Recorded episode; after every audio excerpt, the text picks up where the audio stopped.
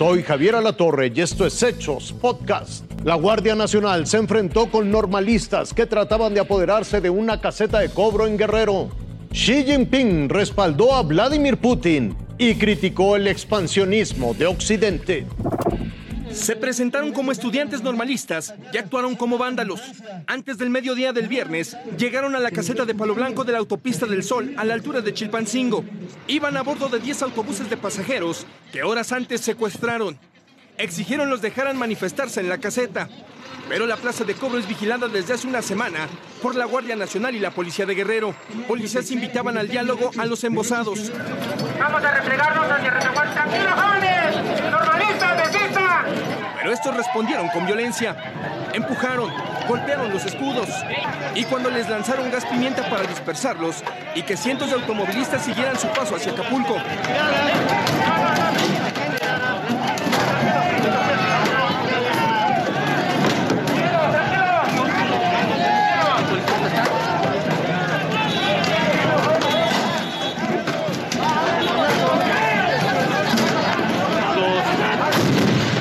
Vándalos respondieron con piedras, cuetones y bombas molotov.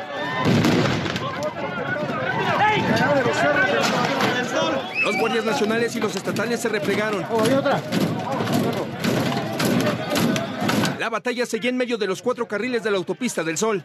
Los manifestantes no podían abrir el escudo oficial y para hacerlo subieron de tono las agresiones y como un proyectil lanzaron un tráiler sin chofer.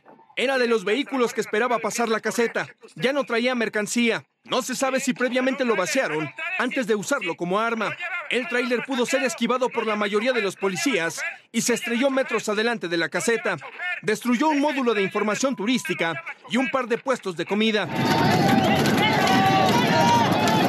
¡Aguas, aguas! Después de eso, los agresores huyeron. La autopista permaneció cerrada. Era necesario limpiar el pavimento.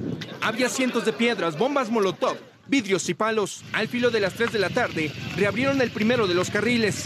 Y minutos después, los otros para que la gente pasara hacia el puerto de Acapulco en el primer fin de semana largo de este año. Con información de Juan José Romero, Fuerza Informativa Azteca.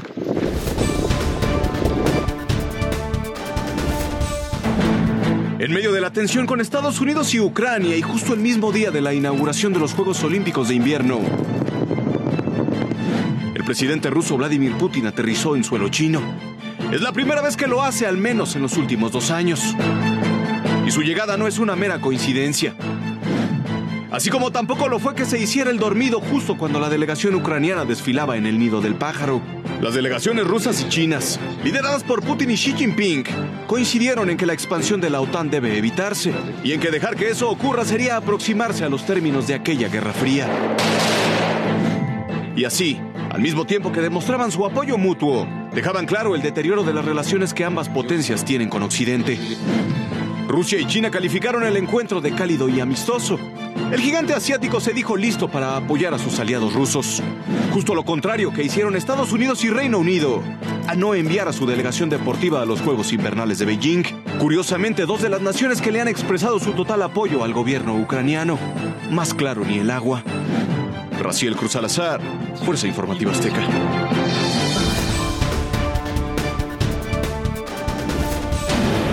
La zona metropolitana de Monterrey tuvo una jornada gélida de hasta menos 3 grados centígrados, que bastaron unos minutos para pintar de blanco paisajes como el Parque Chipinque de San Pedro.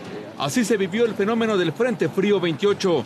Desde muy temprano los regios enfrentaron obstáculos en su trayecto a sus centros de trabajo con temperaturas de un dígito. Se abrigaron al máximo para mitigar el frío, pero aprovecharon para beber café en los expendios de la Alameda Mariano Escobedo, ubicado en el centro regio. Así es, amigo. Ahorita voy a trabajar con un cafecito calientito. Albergues y operativos por parte de organismos de emergencia funcionaron para proteger del frío a personas en situación de calle. Eh, pues está bien porque te dan la comidita y ya con eso la, este, la pasamos mientras pasa el frío. ¿verdad? A 1200 metros sobre el nivel del mar en la zona de la explanada en el bosque de Chipinque, a las ocho y media de la mañana aparecieron los cristales de hielo. Familias que acudieron se sorprendieron en medio de su caminata por veredas, sin imaginar que la madre naturaleza les tenía de parada una sorpresa. Al paso de las horas, los bancos de neblina se disiparon dejando al descubierto la cúspide del Cerro de la Silla y Sierra Madre Oriental con mantos blancos de nieve que obsequiaron bellas postales. Fuerza informativa azteca. Esto fue Hechos Podcast.